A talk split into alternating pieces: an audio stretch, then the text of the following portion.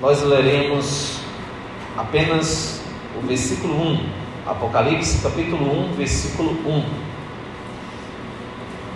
E como de praxe, os irmãos sabem, a gente não vai fazer uma exposição de versículo por versículo, como de, de costume, porque hoje nós vamos dar uma visão panorâmica do livro, tá bom? É como se você pegasse num grupo de cento e poucas pessoas, como estão aqui, a gente estivesse focando a câmera em apenas uma pessoa, né, mas a gente vai tirar o zoom e vai tirar a foto de todos, ou seja, é como se a gente não concentrasse em um versículo de Apocalipse, mas a gente tentasse enxergar todo o livro para depois a gente saber onde a gente está entrando, tá bom?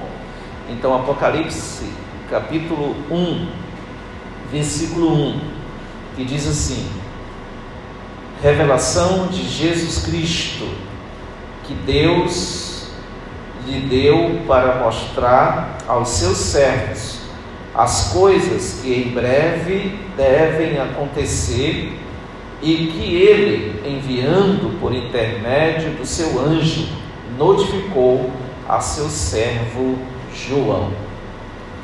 Que Deus em Cristo Jesus abençoe a Sua palavra aos nossos corações. Vamos orar? Deus, esta é a Tua palavra. Estamos dando início, Deus, a esta exposição no livro de Apocalipse.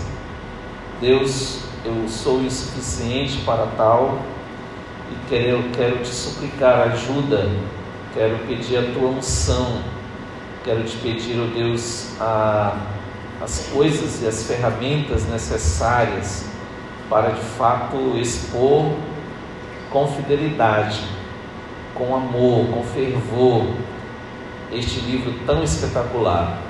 Então seja conosco, Deus, ao aprendermos a tua palavra, que possamos praticá-la e vivenciá-la nos nossos dias. Oramos no nome de Jesus. Amém. Bom, como já disse, é, o livro de Apocalipse é um livro tremendo, um livro maravilhoso e que traz é, revelações espetaculares. Tanto é porque o nome Apocalipse significa exatamente isso, vem do termo grego Apocalipsis, é, de onde transliterou para o português, que significa literalmente revelação, tá bom? Revelação, ou seja, aquilo que está sendo descoberto.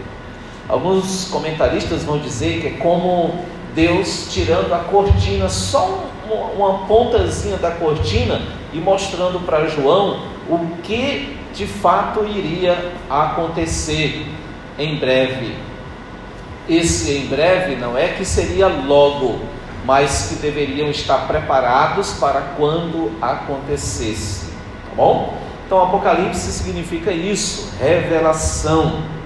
O propósito deste livro, ele foi escrito para encorajar a igreja em uma época que ela vivia sob perseguição. Ela vivia sob o domínio do imperador Domiciano e o império perseguiu de forma cruel os crentes naquela época. Por isso, Deus resolve é, mandar o anjo e mandar a ordem é, diretamente por meio de Jesus Cristo para João escrever este livro para encorajar a igreja no meio destas perseguições, no meio das tribulações. E claro, é um livro que também nos exorta hoje a sermos encorajados a enfrentarmos as nossas reais dificuldades, para que assim nós possamos em pé continuar lutando e conquistando aquilo para o qual Deus nos chamou. Tá? Então, o propósito deste livro é encorajar os irmãos, encorajar a igreja, encorajar cada crente no decorrer dos séculos. O tema deste livro, do livro de Apocalipse, é a vitória que Cristo tem, está tendo e sempre terá no decorrer da história por meio e da sua igreja a, a vitória que Jesus tem sobre Satanás, sobre o mundo e sobre todos os seus inimigos.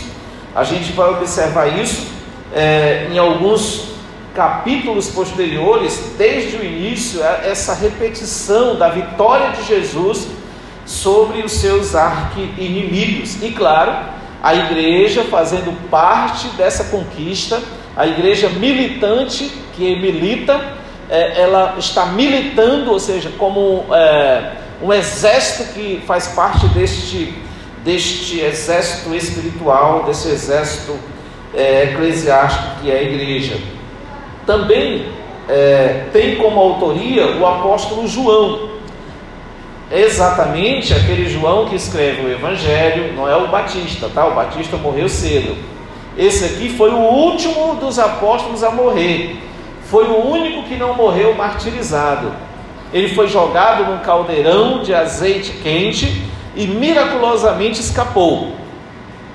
Então, como o imperador percebeu que não ia resolver matá-lo, porque os cristãos, a cada apóstolo que, que morria martirizado, o número de cristãos aumentava substancialmente, então o imperador apenas exilou ele, mandou ele para a ilha de Pátimos, como um, como um prisioneiro mesmo. E lá na ilha de Pátimos, ele tem essa revelação vinda de Jesus Cristo para trazer consolo e exortação à igreja. Então, o tema principal traz também como autoria o apóstolo João.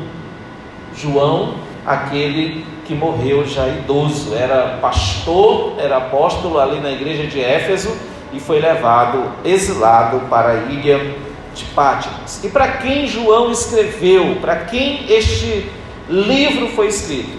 A princípio, os primeiros destinatários de Apocalipse foram os crentes que estavam suportando ou vivenciando o martírio na época do apóstolo João, tá? Aqueles que estavam sendo martirizados, a igreja estava temerosa, pensando que estava sendo derrotada, pensando que estava perdendo para o diabo, porque muitos estavam sendo mortos mas é, o Senhor Jesus fala através do livro que não, não é, não é assim. Jesus não está perdendo a batalha, na verdade, ele está reinando e governando soberanamente. Então, o, o livro de Apocalipse foi enviado primeiramente às sete igrejas da Ásia.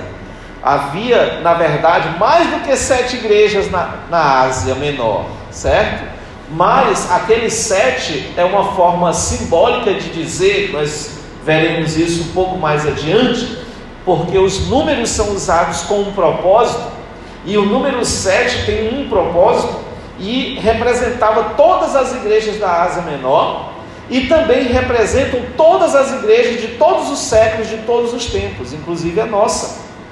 Então, esta carta, este livro de Apocalipse é escrito para esta igreja para mim e para você em nossos dias. Nós somos os reais destinatários também deste livro. E uma coisa que também deve ser destacada aqui, irmãos, é que este livro ele foi escrito em um estilo literário muito peculiar da época.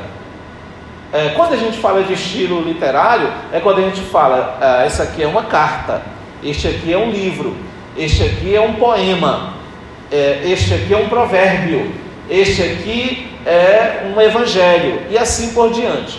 E qual é a literatura adotada aqui no livro de Apocalipse?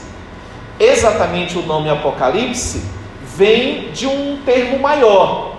Os textos apocalípticos, eles são textos que falam realmente de revelações dos últimos tempos.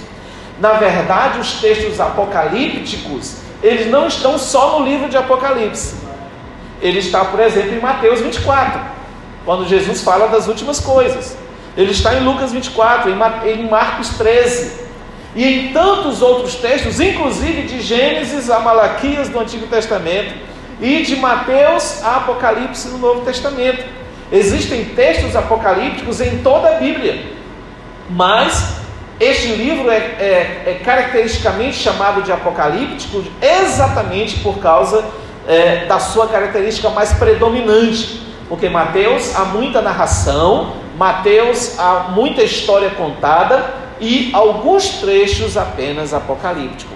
Ah, mas aqui este livro é totalmente apocalíptico, tá bom? Então, é, já que é um texto apocalíptico, devemos identificar e interpretar esse texto, irmãos, com figuras e símbolos, não literalmente ao pé da letra, tá bom? Quando você vê, por exemplo, uma besta emerge das águas, dos mares, tá bom? Não quer dizer que realmente seja uma besta. Aí ela tem cara de urso, tem asa de águia, tem não sei o que de, de leão, e assim as figuras, aquele, aquele bicho, aquela besta, fica realmente um, um bicho apavorante. Então ali são símbolos, são figuras, não literalmente, não ao pé da letra, tá? Mas também nós não podemos confundir com alegorias. O que é uma interpretação alegórica? Quer dizer que cada palavra tenha um outro significado, é figura de uma outra coisa. Então o livro de Apocalipse não quer dizer que seja alegórico. Ah, então o que significa a palavra Deus? A palavra santo. Acabamos de cantar uma música que diz, é, é, eu estava contando ali, no Apocalipse são sete, o número sete se repete. São sete atributos: a Ele a glória, a honra, o louvor, o poder, a majestade, o domínio e a, a, música falou apenas cinco, né? Mas é, quando se fala dessas palavras, realmente é poder, realmente é santidade. Então não procure um significado para cada uma dessas palavras, porque o, o, texto, o livro de Apocalipse, ele não é alegórico, mas ele é um livro simbólico, porque existem símbolos para completar o entendimento daquele texto. O livro ele deve ser lido tendo cuidado de três coisas. Primeiro, se concentrar no tema central. Ou seja, o livro de Apocalipse tem um tema central. O tema central é Cristo, na sua primeira vinda e na sua segunda, na sua segunda vinda, quando ele vai concluir com o juízo final. Tá? O tema central sempre é Cristo. Todo livro da Bíblia tem um tema central, Cristo como tema central tá bom? Mas esse Cristo sendo vitorioso, este Cristo também, ele é, levando a igreja à vitória, sempre a vitória. Nós estamos sendo conduzidos vitoriosamente, nesse exato momento, por exemplo. Tá? Então se concentre no tema central. Não fique procurando significado para cada coisa que você vê ali, a não ser que esteja dentro do tema central. A segunda coisa que deve ser, deve ser lido tomando cuidado é distinguir entre o principal e o detalhe. Não se atenha aos detalhes, porque às vezes quando a gente se atém aos detalhes, a gente perde a, o significado do que é principal ali. A gente vai ver, por exemplo, no capítulo 12, que fala ali de um dragão que persegue a mulher, e aí ele quer matar o filho da mulher quando esse filho nascer. Aí a gente pensa que a mulher ali é Maria, mãe de Jesus, e não é. Tá? Você vai se ater a mãe, a mãe do filho, você já vai logo interpretar que seja Maria. Não é Maria, é a igreja.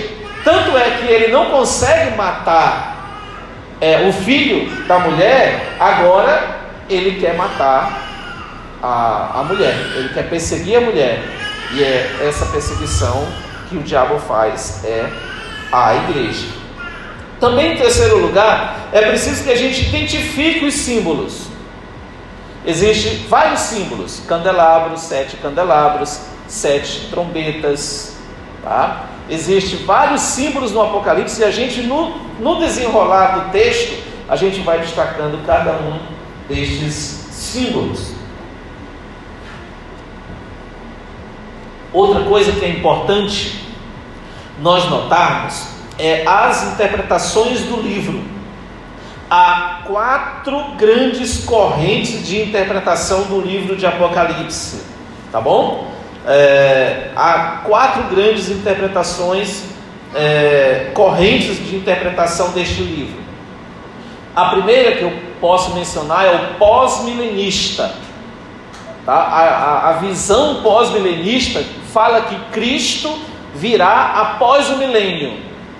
Tá? Após o milênio. E eles creem que o milênio ele é simbólico, tá? Mas eles acreditam que ah, vai acontecer um, um grande avivamento que vai converter todas as pessoas do mundo, inclusive as, ah, os governantes, ah, inclusive as pessoas pobres e ricas, as nações que se guerreavam, eh, todos vão se converter, e então, depois desse período milenar, Jesus volta. Tá? Eles creem assim. É, essa, essa é uma concepção que é, ficou muito forte antes das guerras mundiais. Depois da guerra mundial, eles perceberam que não, isso não era possível. A gente encontrar neste mundo um período de extensa paz. É, famílias todas em paz, as igrejas crescendo, é, avançando o reino de Deus e tudo mais. Então esta visão ela, ela ficou um tanto para trás é, com a frustração das guerras e também da, das oposições, das catástrofes e do mundo se tornar cada vez pior.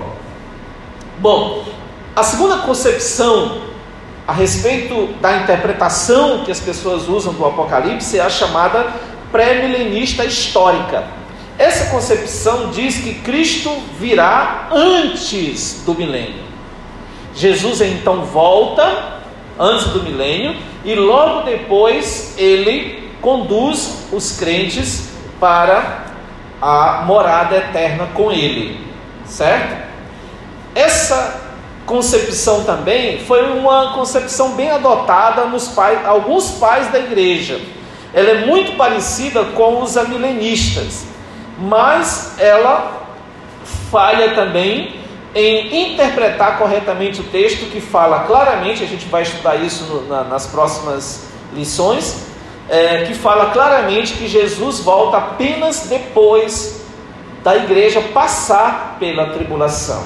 A igreja vai experimentar a tribulação. Existem textos de Marcos, Mateus, Lucas que comprovam isso. Mas a, a, mais complicada de todas as teorias é a pré-milenista dispensacionalista. O que quer dizer isso? Ela fala que Cristo virá buscar só a igreja é, antes do milênio. Ela vem, busca a igreja, arrebata secretamente a igreja, e então passa sete anos com a igreja lá no céu e durante sete anos de tribulação aqui na terra, três anos e meio de uma falsa paz, e os outros três anos e meio de intensa perseguição e tribulação, quando ainda as pessoas terão chance de crer em Jesus e de se arrependerem dos seus pecados, especialmente os judeus, os israelitas. Tá? E aí então Jesus volta depois desses sete anos e instala o milênio terreno literal, mil anos, Jesus passa aqui e depois ele prende Satanás. Nós vamos descobrir lá mais na frente também que esta teoria ela foge um pouco do comum. O Hernandes Dias Lopes ele, ele comenta assim: no século passado houve uma explosão do dispensacionalismo, sobretudo depois da Bíblia anotada de Scofield. Os livros de Hal Lindsey e na revista Chamada da Meia-Noite. Vocês já leram ela, já? E agora, mais recente, a série de livros Deixados para Trás, que se tornou também livro, ou, ou melhor, que se tornou também filme de Hollywood, do autor Tim LaHaye. Muito embora essa vertente seja muito popular no mundo inteiro, era carece de consistência bíblica e teológica em sua abordagem. Tá? Embora seja aceita por muitos, carece de uma consistência bíblica e teológica em sua abordagem. A, a ICEB, ela nasceu em um período de disseminação dessa teoria. Os nossos missionários, quando eles vieram, por exemplo, é, o, esse senhor aqui chamado Hal Lindsay, foi exatamente no ano de 1900 alguma coisa, do século 20, início do século 20, que é, divulgou. E a Bíblia de Scofield, um pouquinho mais adiante, é, esses missionários ganhavam de graça e traziam de graça para os pastores essa Bíblia comentada, a primeira Bíblia anotada. Já imaginou? É, alguém que queria uma Bíblia com comentários, rapaz, naquele tempo foi um sucesso. Então veio com essa interpretação de que é, de um dispensacionalismo. Por que dispensacionalismo? A palavra dispensação é, ela traz uma ideia de, é, de que a história está dividida em algumas dispensações, em alguns grupos, tá? e é, a, ele classifica ali sete dispensações, no qual ele vai se cumprindo no decorrer da história de Apocalipse. Esta é uma das concepções que nós já falamos também, e não vamos nos aprofundar nela, porque nós vamos nos aprofundar e vamos interpretar, na minha concepção pastoral, é, de acordo com aquilo que Deus tem falado ao meu coração, que Deus tem me ensinado durante vários anos de estudos, é a amilenista. A concepção milenista fala que Cristo voltará após o milênio, e este milênio ele é figurado. Este milênio ele é simbólico, não são mil anos literais, tá? É, mas são mil anos para indicar. Nós vamos ver daqui a pouquinho a respeito dos números para indicar alguma coisa. Bom, então, meus queridos, é nesse pensamento que nós vamos seguir do amilenismo, tá bom? É, primeiro, porque ela é o que eu entendo como mais bíblico, e segundo, porque eu tenho que seguir a minha confissão de fé, a confissão de fé da ICEB, que ela trabalha nessa concepção amilenista. Bom, é, também é importante a gente perceber os pontos que não podem discordar. Essas quatro escolas escatológicas, a pós-milenista, pré-milenista, dispensacionalista e amilenista, elas não podem discordar de jeito nenhum de pelo menos três pontos aqui. Elas discordam em muita coisa, mas em três pontos elas não podem discordar. Primeiro, Jesus voltará. Todas elas concordam que Jesus vai voltar, ou antes ou depois do milênio, de forma visível ou invisível, de forma arrebatadora ou não, eles creem, nós cremos que Jesus voltará. E isso é doutrina bíblica e a gente não pode negar, tá bom? Se alguém negar isso, está negando a fé, está negando a Bíblia. Mas também um outro ponto que nós temos que concordar são os de que os mortos vão ressuscitar. Os mortos vão ressuscitar e, e, e, e consequentemente, vai aos, ao terceiro ponto: vão ser julgados.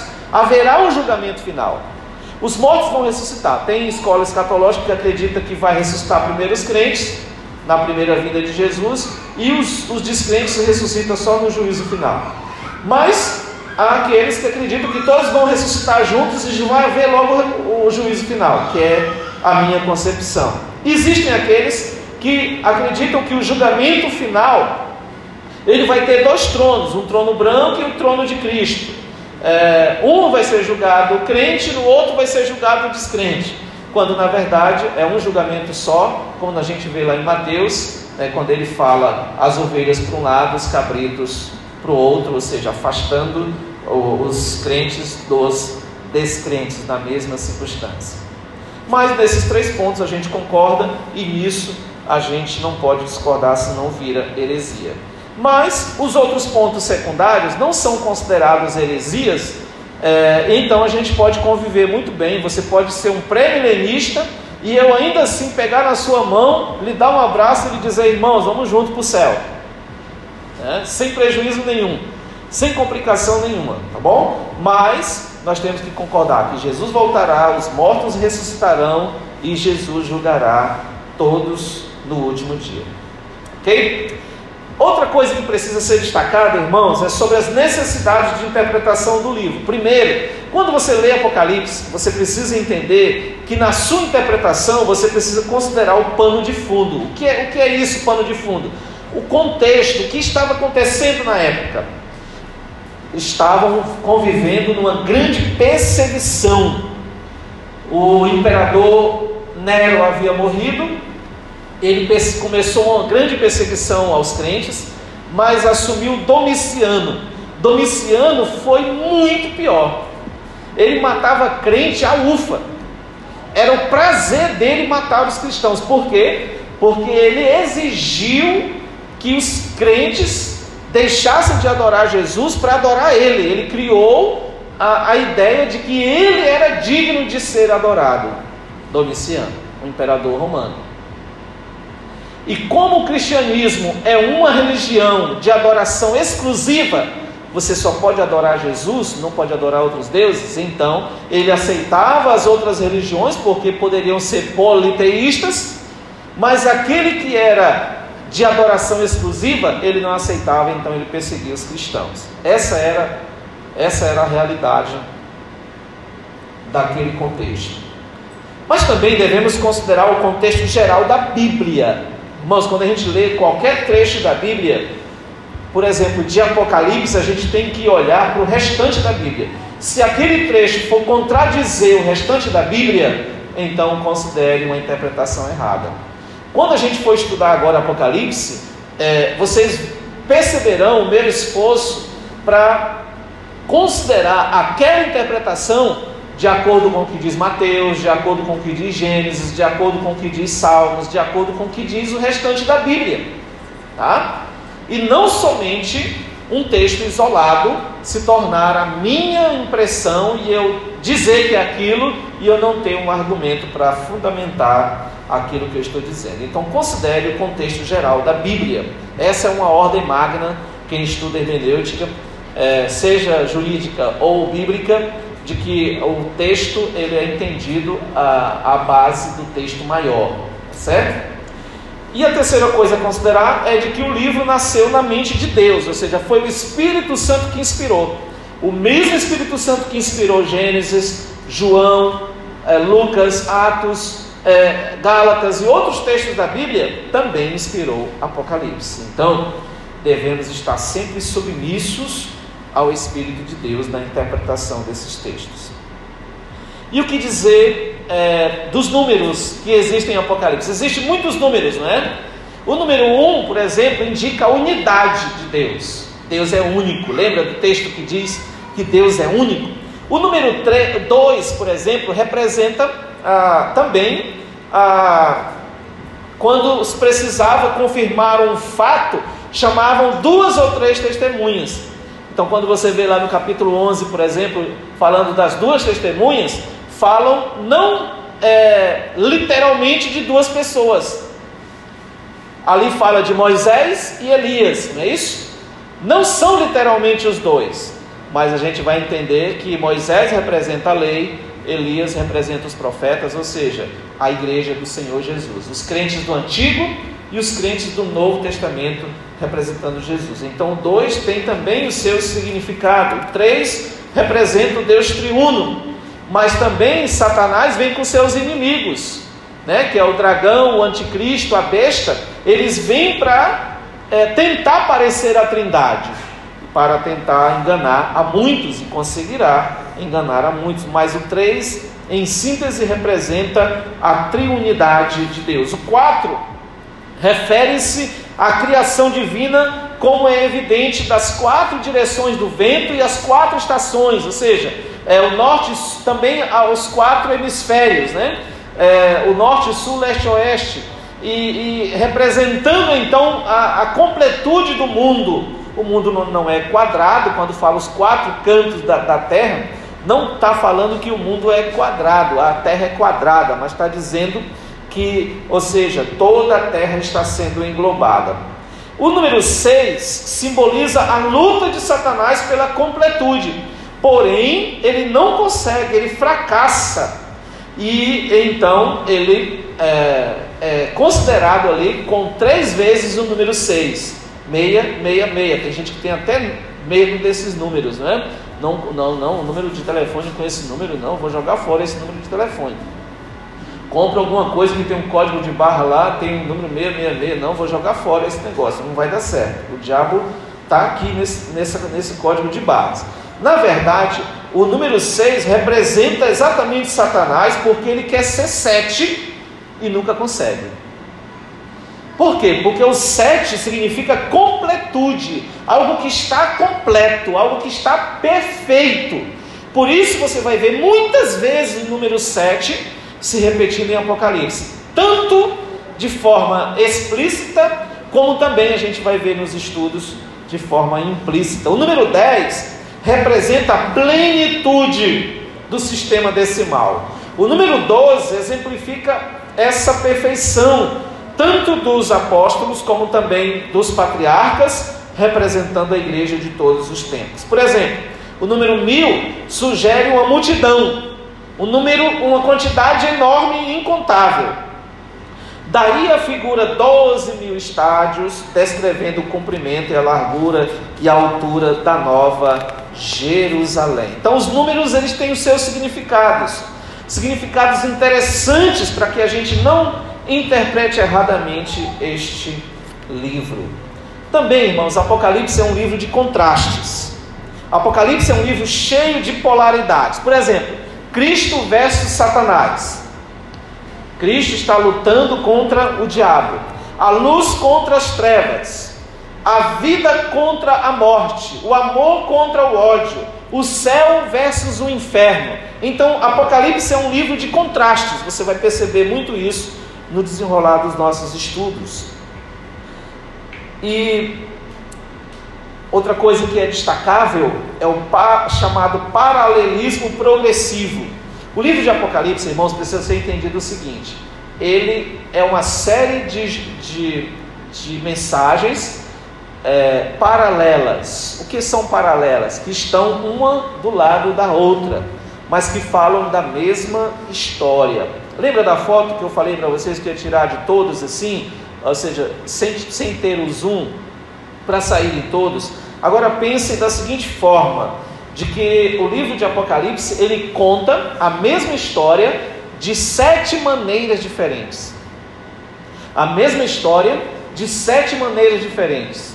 Enquanto você pensa que é progressivo, uma coisa que aconteceu no capítulo 1, no capítulo 12 já está avançado, ah, talvez aconteceu isso na época de Hitler, disse para o outro, não.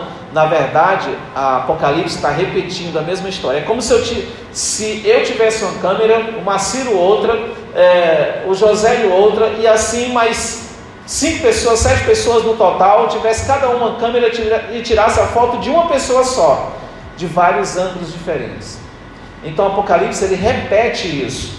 E a, o livro de Apocalipse é uma profecia da história do reino de Deus, desde o primeiro advento de Jesus até o segundo advento, a segunda vinda de Jesus.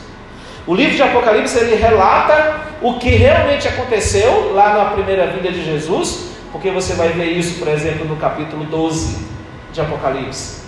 O mesmo exemplo que eu dei agora, do dragão perseguindo a mulher que está grávida de um menino. Ali é o nascimento de Jesus. Tá? Então já aconteceu, não vai se repetir. Apocalipse está falando de algo que já ocorreu.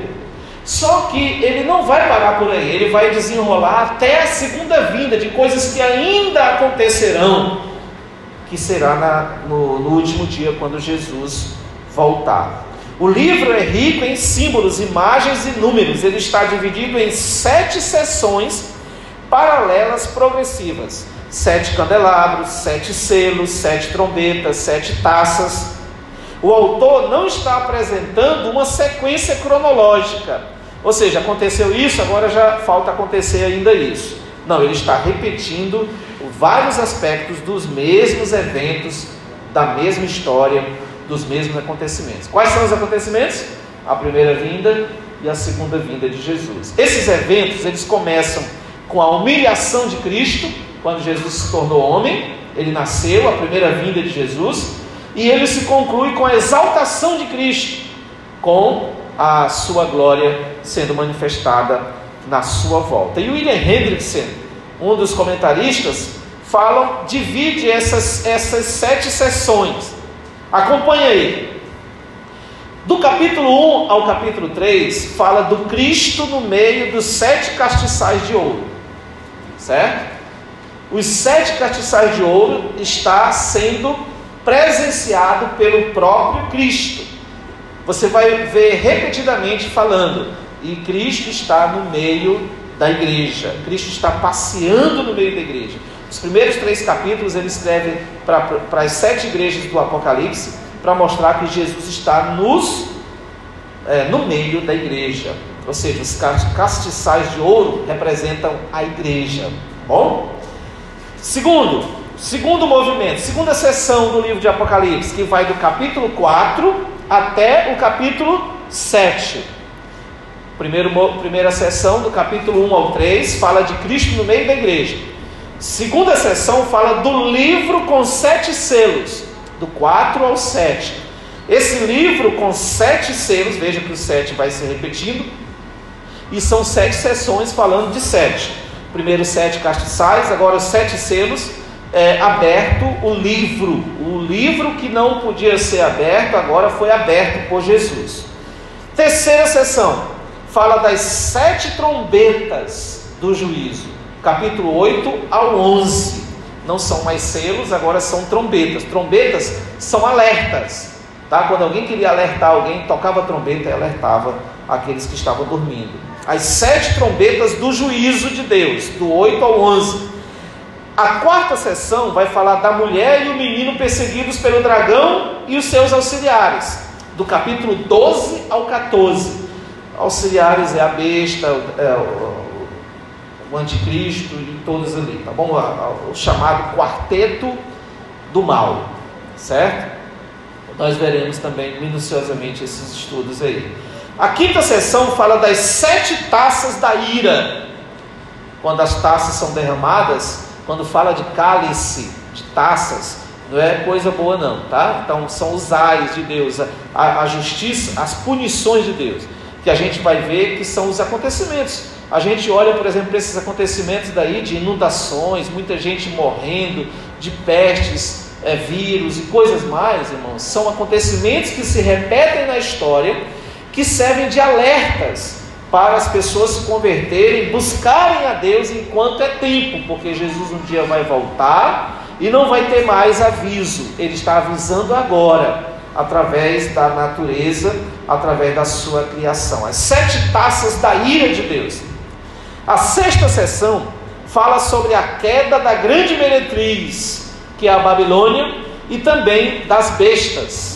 Tá? A queda, ou seja, se eles subiram é, lá atrás para perseguir para perseguir o, o, a, a igreja, para perseguir o menino, agora eles caem, eles são destruídos nos capítulos 17 a 19.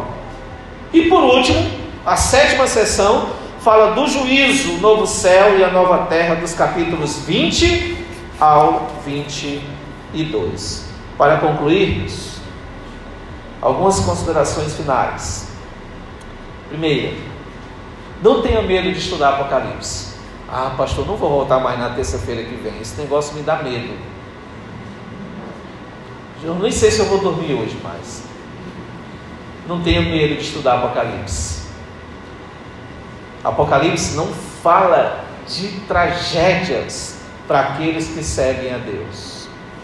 Mesmo quando ele fala das tragédias que temos acompanhado, é para nos alertar a buscar a Deus. Não é para te afastar de Deus, mas para te aproximar de Deus. E os crentes, a igreja de Deus, nunca será atingida plenamente com isso. Ah, então o crente não morre?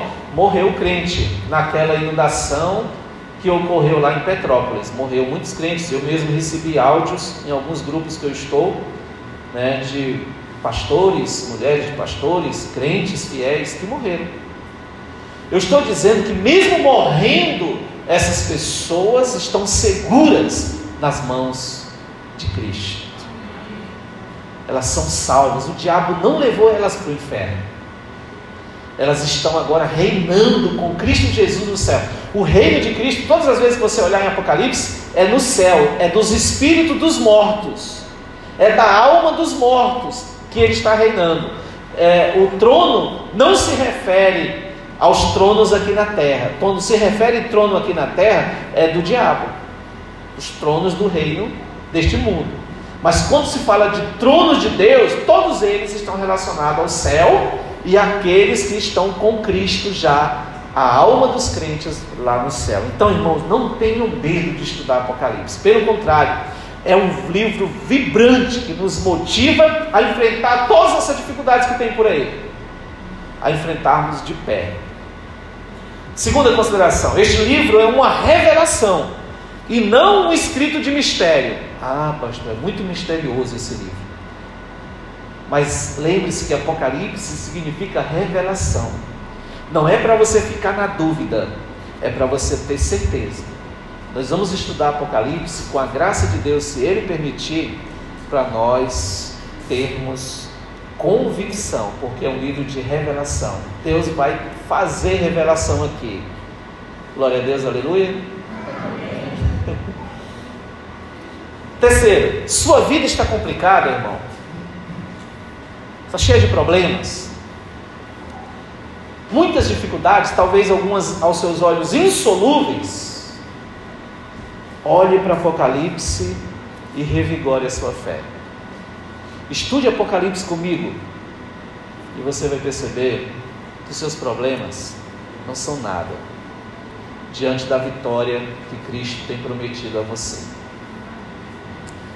Em quarto, a igreja saudável, que é o nosso tema do aniversário, o tema do ano, ela é identificada neste livro. É mais um dos motivos para nós estudarmos ele. Amém? Vamos orar? Nosso Deus, nosso Pai, nós oramos a Ti, confessamos a Ti a nossa fraqueza, a nossa mente às vezes é insuficiente para entender todas as maravilhas da revelação bíblica. Mas queremos te pedir, Senhor, misericordiosamente, ajuda-nos a entender e a praticar estas verdades, a compreender que o Senhor Jesus, ele continua reinando. Ele morreu, sim, mas ele ressuscitou e ele subiu vivo para o céu e reina soberanamente sobre a história da humanidade por meio da igreja. Oramos agradecidos por estas verdades, em nome de Jesus. Amém.